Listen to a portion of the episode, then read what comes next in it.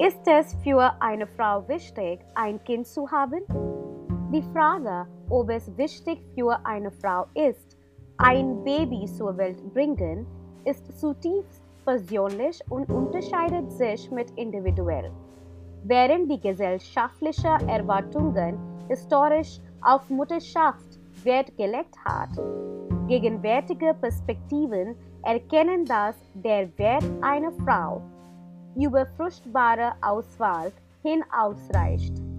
Wichtige Faktoren sind persönliche Verlangen, Laufbahnerwartungen und Lebensstilvorzüge.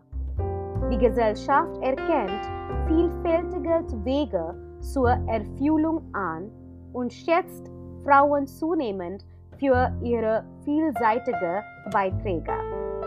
Unabhängig davon, ob eine Frau Mutterschaft wählt oder nicht, der Schlüssel liegt in ihrer Selbstständigkeit zu unterstützen und die Gültigkeit ihrer Entscheidungen zu respektieren.